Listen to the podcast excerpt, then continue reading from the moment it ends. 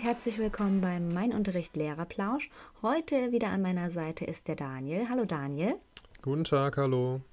Heute soll es für uns darum gehen, was sind denn so richtige Lifehacks für den Lehreralltag?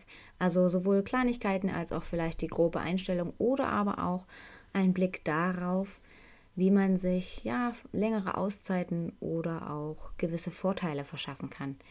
Wir haben da jeweils so eine kleine Rangliste erstellt und ich bin sehr gespannt, Daniel, was du so in der Rangfolge auf Platz 1 hast. Wollen wir vorwärts oder rückwärts vorgehen? Ähm, okay, Rangfolge ist, äh, ist gut. Ich würde sagen, wir fangen hinten an. Also fangen mit dem mit der Nummer 5 an und arbeiten uns zum Besten vor. Geht klar. Was ist denn bei dir so das, wo du sagst, okay, Platz 5 ist wichtig, aber jetzt vielleicht nicht so der größte Lifehack, der dir eingefallen ist? Ja, also ich würde sagen, was äh, auf jeden Fall nicht unwichtig ist, was viele Vorteile bietet, ist die Mitgliedschaft in einer Gewerkschaft. Mhm. Ähm, ne, ich will jetzt hier natürlich keine Schleichwerbung machen und jeder weiß ja, welche Angebote es da draußen gibt. Aber ja. ich denke, bei, ähm, bei allen Gewerkschaften, bei allen größeren, wo man Mitglied werden kann, sind die Angebote ähnlich. Nämlich, dass man ähm, eine Rechtsschutzversicherung dabei hat und eine Schlüsselversicherung. Zwei mhm. wirklich wichtige Sachen. Also wenn so ein Schulschlüssel verloren geht, dann hat man ein echtes Problem, weil ja die ganze Schließanlage eventuell ausgetauscht werden muss und das kann schon mal so ab 20.000 Euro kosten. Ja, und wer ähm, hat das ähm, schon zu Hause rumliegen? Genau, und so eine Schlüsselversicherung ist echt essentiell, weil so ein Schlüsselbund geht halt schon mal irgendwie verloren, wenn man, ne, wenn man Pech hat oder nicht aufpasst. Und Rechtsschutzversicherung ist natürlich super wichtig, gerade wenn es um irgendwie ähm, Eltern geht, die einem etwas wollen, dass jemand das ähm, nicht bestandene Abitur einklagen will oder ne, irgendwelche Noten einklagen will oder so. Das ist auf jeden Fall super wichtig. Da kann man auch schnell mal für Anwaltskosten und so weiter richtig viel Kohle los sein. Hm. Und was ich auch echt ähm, angenehm finde, ist, die haben immer eine Rechtsabteilung, die einem beratend zur Seite steht. Und davon habe ich schon öfters Gebrauch gemacht, dass ich da ähm, E-Mails geschrieben oder angerufen habe, wenn ich irgendeine Frage hatte zu meinem Beamtenstatus oder zu irgendwelchen Sachen. Und die wirklich schnell und äh, kompetent und so weiter mir dann weitergeholfen haben und teilweise zum Beispiel bei einer Frage hat mich dann auch wirklich eine Mitarbeiterin angerufen und eine halbe Stunde mit mir geredet und alle Eventualitäten dieser Frage mit mir besprochen. Das hat mir sehr geholfen. Und für die, weiß ich nicht, 30 Euro im Monat, das hört sich erstmal viel an, aber das ist es schon wert, weil man sich damit wirklich, ähm, ja, so Anwaltskosten spart, weil man dadurch, dass man Fragen stellen kann, es sich eventuell spart, irgendwelche Fehler zu machen, die einem dann zum Verhängnis werden könnten. Und wenn man mal ein Problem hat, ähm, da immer jemanden im Rücken hat. Hm. Ich finde vor allem den Punkt spannend, dass man dann quasi nicht extra noch eine ja, rechtliche Dienstversicherung braucht oder eine extra Schlüsselversicherung, weil wenn man das so aufsummiert, wenn man das monatlich bezahlt, ist man auch relativ schnell bei diesen Beträgen. Ja, genau. Okay. Äh, auf jeden Fall spannend. Das war auch ein Gedanke von mir. Ich habe ihn dann doch fallen gelassen, weil ich auch ein bisschen so in die ja, Everyday-Richtung gegangen bin. Bei mir ist auf Platz 5 ganz simpel, dass man den Tag über daran denkt, genug zu trinken. Einfach weil ich merke, dass die eigene Stimme dann vielleicht doch ein bisschen abnimmt, beziehungsweise dass man nicht mehr so die Ausdauer hat am Ende eines Tages, also zumindest wenn man so sechs bis acht Stunden im Unterricht war. Und im Alltag, wenn es kurze Pausen sind, wenn man den Raum wechseln muss, wenn man sich noch unterwegs mit Kollegen unterhält, wenn ein Kind eine Sorge hat, dann ist so eine fünf oder zehn Minuten Pause mega schnell weg und man hat wieder nichts von der Wasserflasche oder von dem Tee oder was auch immer genommen und äh, soll dann wieder durchhalten die nächsten 45 Minuten, weil es gibt ja auch viele Schulen, ähm, wo das Credo ist, weder die Schüler noch die Lehrer dürfen im Unterricht etwas trinken. Grundbedürfnis hin oder her. Und ja, deswegen denke ich, ist das doch durchaus wichtig, wo man eben mal dran denken sollte und was man sich ja so hinter die Löffeln schreiben muss. Ja, super wichtiger Punkt und das, das hört sich so simpel an irgendwie, ne? Und es ist natürlich auch total simpel, aber es ist was, was ganz viele Leute vergessen und was echt wichtig ist. Also, naja, auch langfristig ne, das ist ja, für die Gesundheit so, ja. Ja, ganz genau, dass man irgendwie nicht andauernd krank wird, dass die Stimme mitmacht, dass man sich wohlfühlt und so weiter. Es ist echt total wichtig und viele Leute kommen einfach nicht auf ihre anderthalb bis drei, je nach, je nach Bedürfnis, Liter, die man am Tag trinken sollte, sondern ne, maximal irgendwie einen halben oder so. Und das ist wirklich nicht gesund und da fühlt man sich auch nicht wohl mit. Und ich glaube, das merkt man dann erst, wenn man mal eine Zeit lang genug trinkt, dass es einem auf einmal viel besser geht. Ja. ja. Und halt, ja. ne, im Alltagsstress vergisst man es einfach, das stimme ich dir zu. Wenn man, ich hatte heute halt wirklich neun Stunden am Stück mit einer Pause zwischendurch. Und es ist halt so in mir drin, dass ich genug trinke, dass ich jedes Mal, wenn ich zwischendurch einen Moment habe, einen Schluck aus meiner Flasche nehme. Und da gibt es ja auch so kleine Hilfsmittel. Dass es gibt so eine Wasser-App, die hat ein Bekannter, die ähm, erinnert ihn alle, weiß ich nicht, halbe Stunde oder alle Stunde oder so mit so einem Gluckergeräusch daran, dass er jetzt mal ein Glas Wasser trinken soll. Das finde ich super. Ja. Ähm, oder einfach, dass man sich so eine Flasche nimmt, wo man weiß, da passt ein Liter rein und die will ich am Ende des Tages ausgetrunken haben. So, dann kann man ja. ne, wirklich, wirklich so seinen Wasserkonsum tracken. Ja, und, und was mir von Disziplingründen her hilft, ist, wenn ich einfach mir sage, okay, die zweite Tasse Kaffee gibt es erst, wenn der Liter Wasser weg ist. Weil manchmal muss man sich selber so äh, eine Grenze setzen und sonst kommt es nie zu dem Wasser. ja, genau. Und das ist ja, ne, Lehrer trinken sehr, sehr viel Kaffee, aber sehr, sehr wenig Wasser. Das ist ein Klischee, was, glaube ich, wirklich stimmt. Ja. Okay. Meine Nummer vier sind Fortbildungen.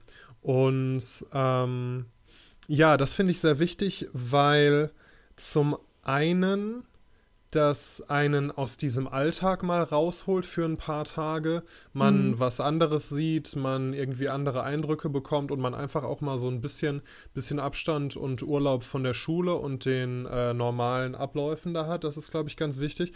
Und weil es mir zweitens persönlich sehr wichtig ist und ich glaube, das geht vielen Leuten, so nicht stehen zu bleiben, sondern konstant weiter zu lernen, mich konstant weiter zu entwickeln, weil natürlich erstens ist es für die Qualität meines Unterrichts deutlich besser, wenn ich immer wieder Input bekomme und mal wieder daran erinnert werde, was ich mal konnte oder ne, wo ja. ich mir mal mehr Gedanken drüber gemacht habe. Ähm, ja, aber auch einfach für meine Persönlichkeitsentwicklung und für meine persönliche Zufriedenheit, dass ich nicht irgendwann denke, boah, ich mache hier seit fünf Jahren denselben Mist und immer, immer wieder die gleichen Abläufe und der gleiche Lehrplan und so und irgendwann geht es mir selber auf die Nerven hm. ähm, und ich verliere halt so ein bisschen, so ein bisschen meine Lust an der Arbeit und am Unterricht und an der Schule und ich glaube, dem kann ich vorbeugen, indem ich von meinem Recht, was ich ja tatsächlich habe als Beamter, auf eine bestimmte Anzahl an Fortbildungstagen im Jahr, wenn ich von diesem Recht Gebrauch mache und mir dann auch durchaus Sachen raussuche, die ich selber spannend finde. Mhm. Und ähm, ob die jetzt unbedingt was mit meinem Unterricht zu tun haben oder mit meiner Schule, ist da, glaube ich, zweitrangig, weil die Tatsache, dass ich mich als Persönlichkeit weiterentwickle, ist schon vorteilhaft genug für meinen Unterricht. Ja, also ich stimme dir da komplett zu, vor allem weil Fortbildungen auch an meiner äh, Rangliste mit drin sind. Äh, deswegen ergänze ich jetzt einfach mal. Ähm, was ich daran auch sehr wichtig und spannend finde, ist eben das Zusammentreffen mit Gleichgesinnten. Also ähm, seien das die Alltagsprobleme oder einfach fachliche Fragen. Es ist immer toll, Leute zu treffen, die vielleicht sogar in einer anderen Schulform, aber eben in dem Fach arbeiten oder auch fächerübergreifend äh, sich zu unterhalten und dadurch so neue Ideen aufzusaugen. Das finde ich total spannend. Also quasi einmal das gemeinsame Leid ist dann so halbes Leid und auf der anderen Seite eben diese Inspiration, die man voneinander mitnehmen kann. Und du hast es so schön gesagt, wir haben ein Recht auf Fortbildungen und generell hat man ja auch eine Pflicht auf Fortbildungen. Ich glaube, das ist in jedem Land ein bisschen anders formuliert. Aber prinzipiell halte ich da auch echt viel davon. Und die ähm. Königsdisziplin so einer Fortbildung wäre ja der Zertifikatskurs, wo mhm. man, für alle, die jetzt nicht auf Anhieb wissen, was das ist, ähm, sich quasi für das Unterrichten eines neuen Faches qualifiziert, indem mhm. man ein Schuljahr lang pro Woche einen ganzen Tag eben an einer ähm, außerschulischen Stätte ist und dort fortgebildet wird und dann nachher die, ähm, die Qualifikation hat, zum Beispiel Mathematik in der Mittelstufe zu unterrichten.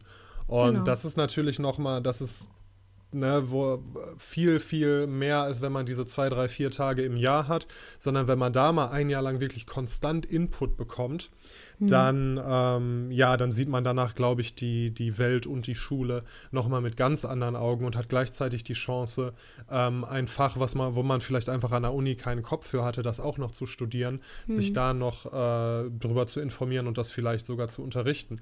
Also eine ja. Freundin von mir hat sich hat einen Zertifikatskurs für Chemie gemacht zum Beispiel und das ist mittlerweile ihr absolutes Lieblingsfach zu unterrichten. Das hat ihr sehr, sehr gut getan.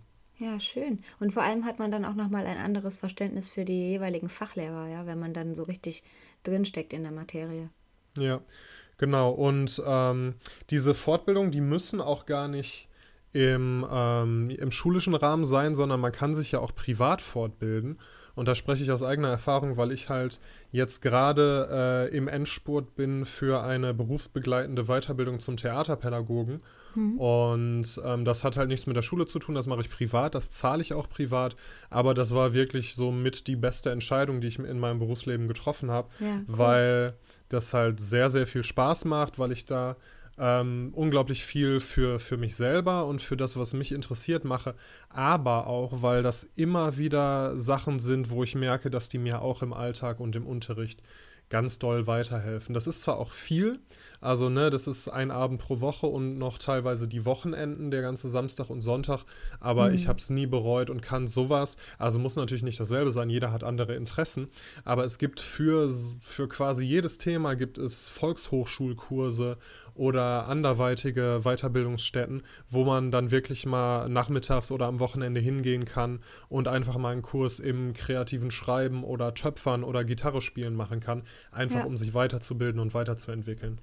Das klingt auf jeden Fall spannend und ich denke, dass gerade dieses lebenslange Lernen so in unserer Generation ein bisschen größer geschrieben wird. Also ich verstehe das auch total, wenn ja, Menschen kurz vor der Rente stehen und auch gesund in die Rente wollen und dann vielleicht nicht so diesen jugendlichen Elan haben. Aber ich habe eben auch schon viele getroffen, die dann irgendwie zwei Wochen vor Renteneintritt bei der Fortbildung sitzen und sagen, das hat mich jetzt interessiert, das möchte ich jetzt machen. Und das sind einfach Leute gewesen, wo ich denke, okay, cool, das würde ich gerne auch schaffen, mir das so zu bewahren, dass man neue Sachen erfahren möchte, ähm, dass man bis, bis zum hohen Alter quasi, äh, ja, da so Bock drauf hat. Ja, Total, wir hatten auch, das fand ich immer sehr süß, an der Uni, als ich studiert habe, hatten wir oft Gasthörer, was eben einfach Rentner waren, die mhm. sich nach dem, ne, nach ihrer Pension, nach dem Ende ihrer, ihrer Berufstätigkeit halt gedacht haben, das sind Themen, die mich interessieren. Die haben ins Curriculum geguckt an der Uni und haben sich dann einfach in die Vorlesung gesetzt. Und das waren dann teilweise auch die engagiertesten bei den Diskussionen, weil die wirklich komplett freiwillig da waren und das wirklich gemacht haben, weil sie da Spaß dran hatten. Und wie ja. du sagst, ne, das ist, ich finde, das ist für, für sich selber als Persönlichkeit ist das ein sehr, sehr hohes Ziel, dass man in dem Alter noch so fit ist und so interessiert und so viel Lust hat, dass man da nochmal sowas macht. Da habe ich riesigen Respekt vor. Ja, und ich glaube, da schließt ganz gut an, was bei mir auf Platz 4 war, nämlich so diese Me-Time. Also in dem Sinne, dass man sich jeden Tag oder einmal die Woche, wie man es schafft, das hat ja auch jeder einen anderen Rhythmus, einfach nur Zeit für sich selber nimmt. Egal wie egoistisch oder egozentrisch oder eigensinnig das vielleicht von außen gesehen werden mag, dass man wirklich sich irgendetwas sucht also das müssen gar keine großen Hobbys sein. Das reicht auch, wenn man sich sagt, okay, Viertelstunde lesen, etwas, was nicht mit Schule zu tun hat, etwas, was mich aber bereichert. Oder, weiß ich nicht, ein Album mal richtig laut hören oder meditieren, kurze Sportübungen machen. Irgendwas, wo man weiß, okay, das mache ich jetzt für mich. Das hält mich fit, sowohl gedanklich als auch körperlich, weil, ja, wie wir gerade schon das Thema hatten, wir halten ja auch lange durch. Wir haben mittlerweile den, den Renten- oder Pensions, Pensions oder Pensionseintritt ziemlich weit nach hinten verschoben.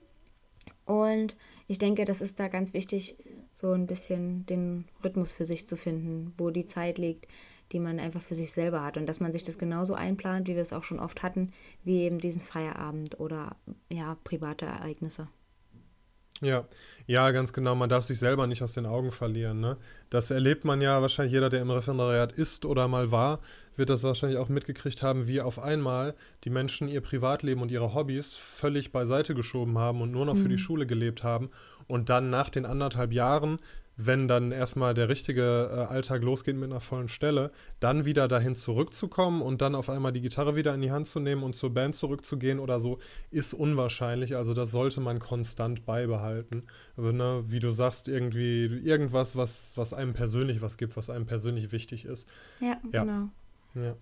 Okay, äh, meine Nummer drei ist die Möglichkeit, sich für ein Jahr oder teilweise auch länger beurlauben zu lassen von seinem Dienst. Das mhm. geht bis zu fünf Jahre, wenn mich nicht alles täuscht. Und danach, natürlich muss das ne, im Rahmen der Möglichkeiten sein, mit der Schulleitung abgesprochen sein und so weiter. Aber ja, da kann man dann ähm, danach mit den gleichen, äh, mit der gleichen Stelle und der gleichen Position und so weiter wieder in den Dienst zurückkehren. Und mhm. je nachdem, was man, was man gerade vorhat, ähm, ich kenne zum Beispiel jemanden, das ist ein ganz flüchtiger Bekannter, mittlerweile aber relativ bekannt tatsächlich. Und zwar ist das ein Stand-up-Comedian, der sich Herr Schröder nennt. Und der hat eben, um seine Stand-up-Comedy-Karriere zu verfolgen, hat er sich beurlauben lassen. Ist, glaube mhm. ich, mittlerweile im zweiten oder dritten Jahr seiner Beurlaubung, ich weiß es nicht mehr so genau. Und hat dieses Jahr auf jeden Fall genutzt, um sich auf seine Comedy-Karriere zu konzentrieren und ist richtig groß geworden, ist bei, bei großen Fernsehshows aufgetreten, spielt mittlerweile Stunden, einstündige Solo-Shows und so weiter und verdient damit, glaube ich, auch ganz gut Geld. Und ja, der hat dafür eben seine Beurlaubung genutzt. Der hat danach aber die Möglichkeit, wieder in den Dienst einzutreten. Und das, finde ich, ist eine coole Möglichkeit, auch mal was anderes zu sehen, mit der Option, danach aber wieder die Sicherheit zu haben. Ja, und ist das dieses bekannte Sabbatjahr oder ist das noch was anderes? Nee, das ist nochmal was anderes. Ja, das Sabbatjahr kommt, dazu kommen wir später noch. Ähm, nee, das ist nochmal was anderes. Dafür wirst du halt nicht bezahlt. Das mhm. ist so mhm. das Ding. Ne? Im Sabbatjahr wirst du ja weiter bezahlt. Ähm, und da bist du eben, da ruht quasi dein Beamtenverhältnis einfach. Mhm. Und du kriegst erstmal kein Geld und da musst du natürlich gucken, was du machst und wie du dich dann versorgst. Aber das ist ja, ähm, erstens kann man ja auch gut sparen mit so einer, ne, mit so einer vollen äh, Beamtenstelle.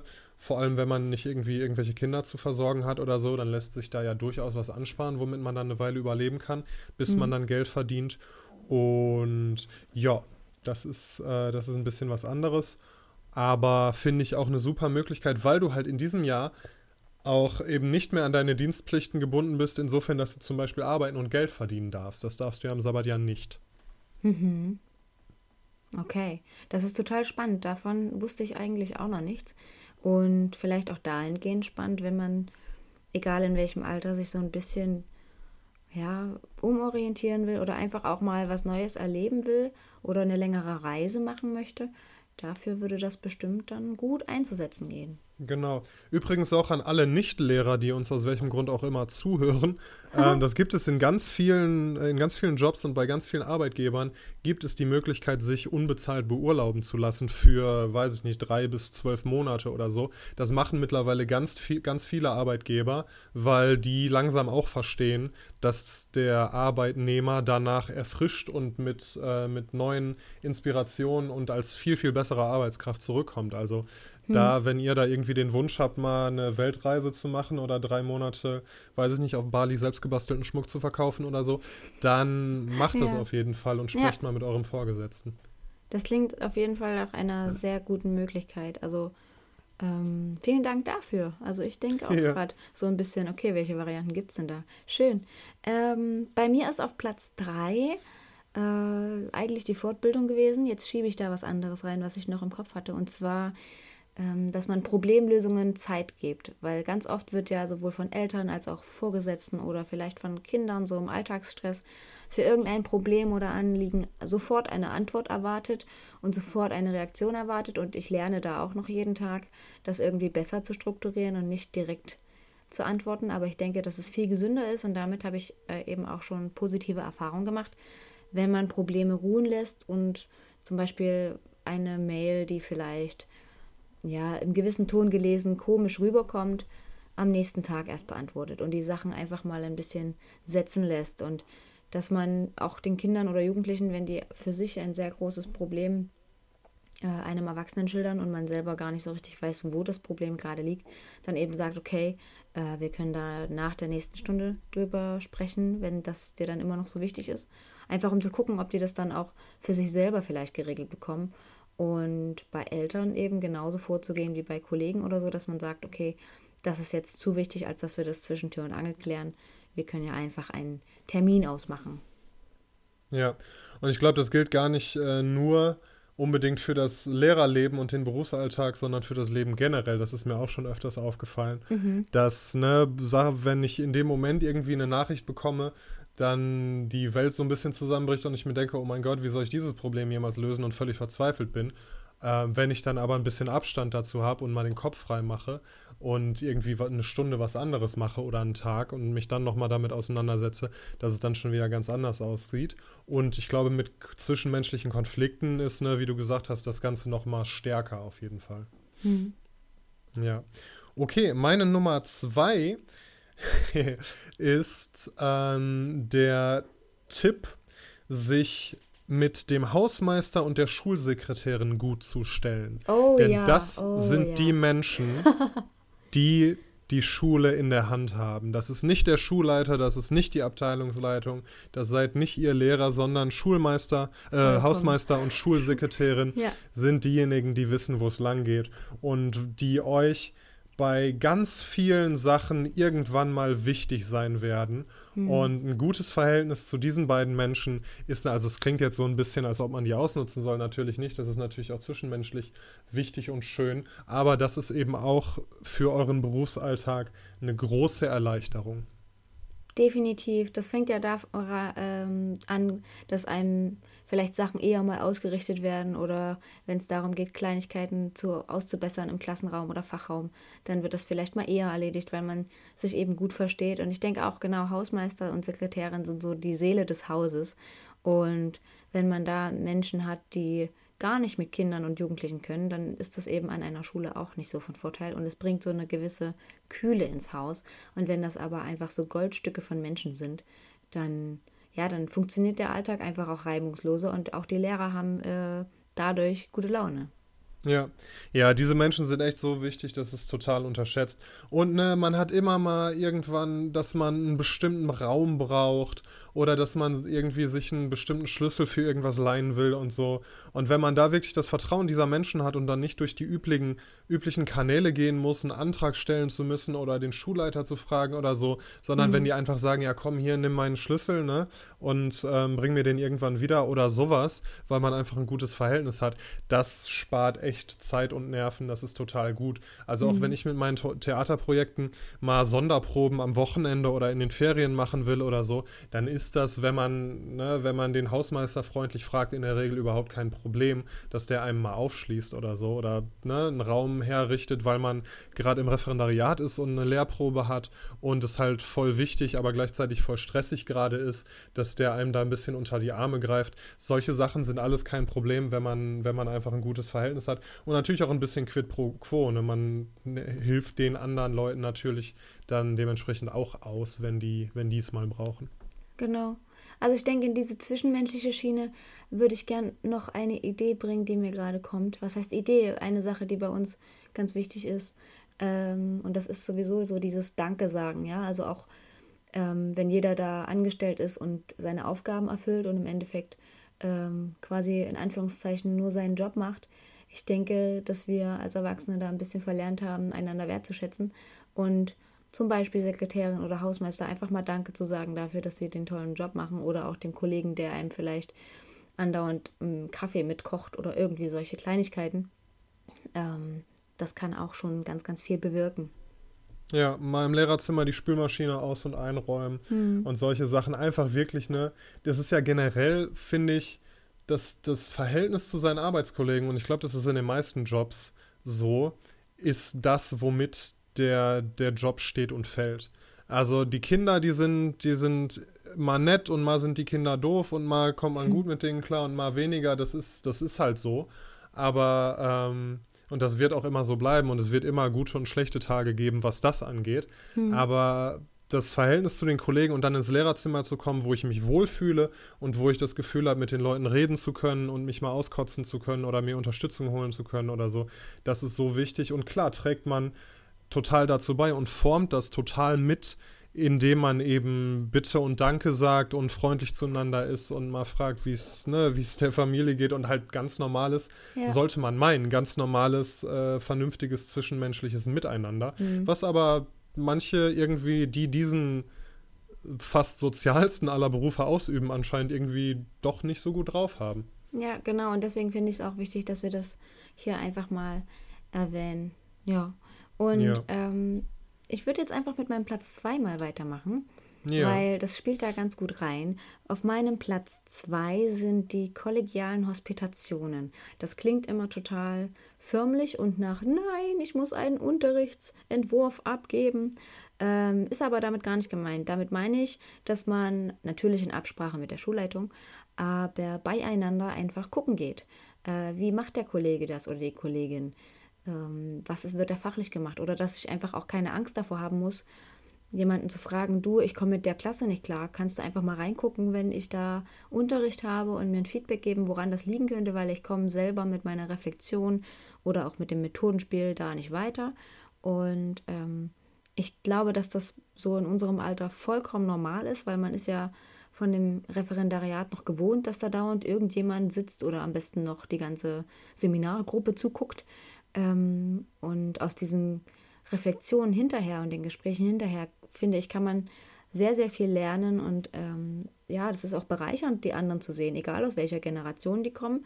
Also bei den älteren ähm, Kollegen und Kolleginnen sieht man da ganz oft Sachen, die hatte man ja in der Uni nie und die sind äh, dennoch oder gerade deshalb total spannend und total schön.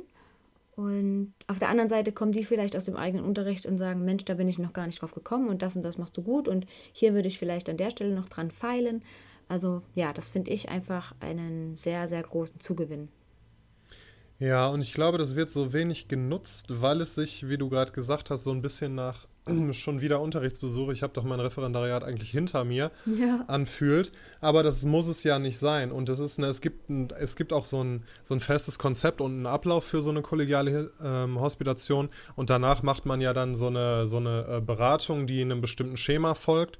Und da habt ihr bestimmt jemanden an der Schule, sei es Beratungslehrer oder Abteilungsleitung oder Schulleitung, die sich damit auskennt und die euch da helfen kann, wenn, wenn ihr das selber nicht mehr wisst oder nie erfahren habt im Studium. Aber das ist auf jeden Fall super. Man muss halt so ein bisschen dieses Einzelkämpfer-Ding ablegen hm. und ähm, ja, nicht, ne, also sich keine, keine Blöße geben oder keine Schwäche zeigen zu wollen, das muss man halt ein bisschen beiseite schieben und ähm, dann kann das eine sehr, sehr wertvolle Sache sein, weil es ist immer so, dass andere Leute Sachen sehen, die man selber nicht sieht. Dass ne, vier Augen sehen mehr als zwei und so weiter. Und das Definitiv. Ist, das wird immer so sein, dass jemand anders auf Ideen kommt, auf die man selber nicht kommt. Und das ist auch nichts, wofür man sich schämen muss oder was einem unangenehm ja. sein muss oder so. Ja. Mhm. Okay, meine Nummer eins, äh, gerade schon angeteasert, ist nämlich das Sabbatjahr.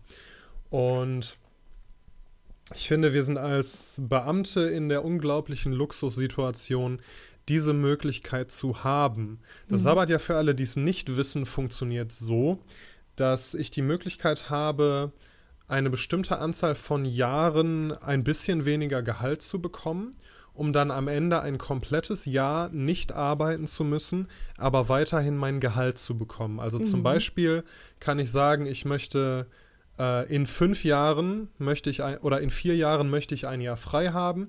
Dann bekomme ich jetzt die nächsten vier Jahre 80 Prozent meines Gehaltes und das fünfte Jahr, wo ich nicht arbeiten gehen muss, bekomme ich auch 80 Prozent meines Gehaltes. Oder das geht von äh, drei bis sieben Jahren. Ich kann mir das Modell aussuchen, also wie schnell ich das haben will und wie viel, auf wie viel Geld ich verzichten will. Mhm. Mittlerweile gibt es sogar die Möglichkeit, das sehr, sehr spontan zu machen und ein Jahr lang zu sparen und dann ein halbes Jahr frei zu haben, mhm. jeweils mit zwei Dritteln des Gehaltes dann. Und ja, das, ich finde das total fantastisch. Ich kann es nicht nachvollziehen, wenn jemand Lehrer ist und niemals von dieser Möglichkeit Gebrauch macht. Äh, ich habe in zwei Jahren ein Sabbatjahr, da spare ich jetzt schon zwei Jahre drauf. Und das Wichtige zu verstehen ist, dass das euer Recht ist, als Lehrer ein Sabbatjahr zu nehmen.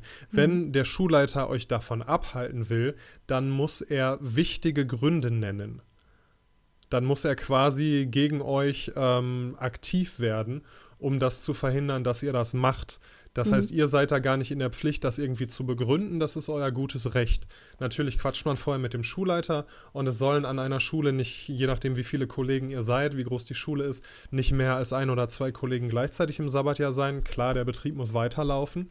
Aber im Rahmen dieser Voraussetzungen ähm, ist es auf jeden Fall möglich und von mir deutlich empfohlen, das zu tun. Und ihr könnt das mehrmals machen. Also ich habe eine Kollegin, die ist mittlerweile in Rente und die hat alle, weiß ich nicht, ich glaube alle vier oder fünf Jahre ihre ganze Karriere lang oder mit irgendwie Ausnahmen zwischendurch, weil die Kinder bekommen hat, aber auf jeden Fall oft und regelmäßig hat die Sabbatjahre gemacht. Hm. Und ne, selbst wenn man noch keinen Plan hat, also ich glaube, man findet immer was, wo man gerade Lust drauf hat. Ich habe auch noch keinen Plan für mein Sabbatjahr, weil ich jetzt ja noch nicht weiß, in welcher Lebenssituation ich in zwei Jahren bin oder worauf ich Lust habe. Ja. Ich lasse das auf mich zukommen, ob ich dann eine Weltreise mache oder mir ein Haus selber zusammenzimmere oder Gott weiß, was ich dann tun werde. Ja. Aber ja, das kann ich jedem nur empfehlen, sich da mal ganz genau darüber Gedanken zu machen, ob er das nicht machen möchte. Ja, das klingt auch total spannend. Aber vor allem dahingehend, dass man, wie die Kollegin, von der du gesprochen hast, sich die Arbeitskraft erhält. Ja, und das ist ja auch was, was sehr Wichtiges. Total. Also, ne, deshalb ist es ja, glaube ich, auch so, dass die, dass der Staat da eigentlich nichts gegen hat. Weil gerade in diesem anstrengenden Beruf brauchst du auch mal eine längere Pause. Und auch die sechs Wochen Sommerferien reichen da nicht immer aus. Hm. Den Stress, den man sich da so anhäuft, gerade wenn man nicht so die besten Stressbewältigungsmechanismen hat, ähm, den loszuwerden, sondern so ein ganzes Jahr einfach mal den Kopf frei blasen und sich ein bisschen weiterentwickeln und was anderes sehen, ist da, glaube ich, sehr, sehr wertvoll. Ja, Wirklich wahr, wirklich wahr. Mhm. Ähm, mein Platz 1 ist etwas, was man auch so einbauen könnte, aber weniger im Sinne von Pause, sondern mehr im Sinne von, ja, auch wieder das Lehrerkollegium als Gemeinschaft und als Quelle des Wissens zu nutzen. Und zwar geht es mir um kollektive Fallberatungen und Fallbesprechungen. Also über Kinder zu beraten, über Jugendliche zu beraten, die vielleicht etwas verhaltenskreativer sind, sagen wir es mal so, ähm, und die vielleicht bei dem einen Lehrer auffällig sind und bei dem anderen nicht und dann zu ergründen, okay, woran liegt das? Liegt es an der Uhrzeit oder an der Person selber? Was können wir hier eventuell gemeinsam für Wege gehen, damit das Kind oder der Jugendliche eben weiß, ähm, dass alle an einem Strang ziehen und dass jeder von jedem weiß, wie sich das Kind eben in den jeweiligen Stunden verhält und dass nicht jeder was anderes als Methode versucht und es dementsprechend so zu Lücken in den Regelwerken kommt. Und auf der anderen Seite denke ich, ist es auch total schön, zu solchen Beratungen Leute dazu zu holen, die das ähm, gar nicht haben, das Kind, also die da quasi von außen drauf gucken und dann eben gemeinsam zu schauen, was sind denn die Strategien von diesem ähm, kleinen Wesen und geht es hier vielleicht nur um Aufmerksamkeit oder liegt da was drunter? Und ja, also vielleicht einfach ohne, dass ein Schulpsychologe direkt eingeschaltet werden muss, von, von außen nochmal drauf zu gucken, was liegt denn hier vor und wie können wir gemeinsam einen Weg bereiten, damit die Schulzeit eben nicht so eine Peitsche von oben ist für das Kind, so von wegen, du machst hier was falsch, du machst da was falsch und benimm dich und sei doch mal leise und leg das doch mal weg, sondern eben diese Momente zu finden, wo man loben kann oder gemeinsam eben eine klare Linie zu finden, damit das Kind sich an die Regeln halten kann, weil es sie vielleicht endlich mal verstanden hat. Diese kollegiale Fallberatung finde ich sehr spannend. Und das äh, Wichtige hierbei ist ja, ähm, dass da vorher keine Hospitation im Unterricht stattfindet, sondern dass man wirklich mit Außenstehenden darüber redet, denen sein Problem schildert und dann auch wieder einem ganz bestimmten und wie ich finde sehr, sehr clever angelegten Schema folgend hm. ähm, erstmal das Problem schildert und dann äh, berät. Und das ist ja so ein bisschen, ähm, so ein bisschen wie die systemische, wie das systemische Coaching insofern, als dass du als derjenige, der den Fall mitbringt, ja auch so ein bisschen einfach nur dazu angeregt wirst, selber eine Lösung für das Problem zu finden. Ja. Also klar, die anderen können auch Tipps geben und so weiter, aber vor allem stellen die dir Fragen, die dich ähm, dazu bringen, mal darüber nachzudenken, äh, wie du vielleicht zu einer Lösung für dieses Problem finden könntest. Das finde ich sehr, sehr spannend. Ja, das ist dafür, auf jeden Fall eine gute Möglichkeit. Ja, und dafür braucht es eben auch, auch ein Stück weit Zeit. Wobei Zeit auch ein gutes Stichwort ist. Wir sind ähm, mit unserer Zeit für heute schon fertig. Wir hoffen, wir konnten euch in eine gewisse Richtung inspirieren oder vielleicht euch Ideen geben für eure nächsten fünf bis zehn Lebens- und Dienstjahre. Ähm, es hat mir sehr viel Spaß gemacht. Danke, Daniel, für deine, für deine Lifehacks. Ja, danke und ebenfalls. Und wenn ihr da draußen noch irgendwelche Lifehacks für uns habt, immer her damit, denn äh, wir lernen auch nie aus. Ganz genau. Wir machen einfach eine gemeinsame große Lerncommunity auf. So ist es. Okay, dann bis zum nächsten Mal, ihr Lieben. Bis bald. Tschüss.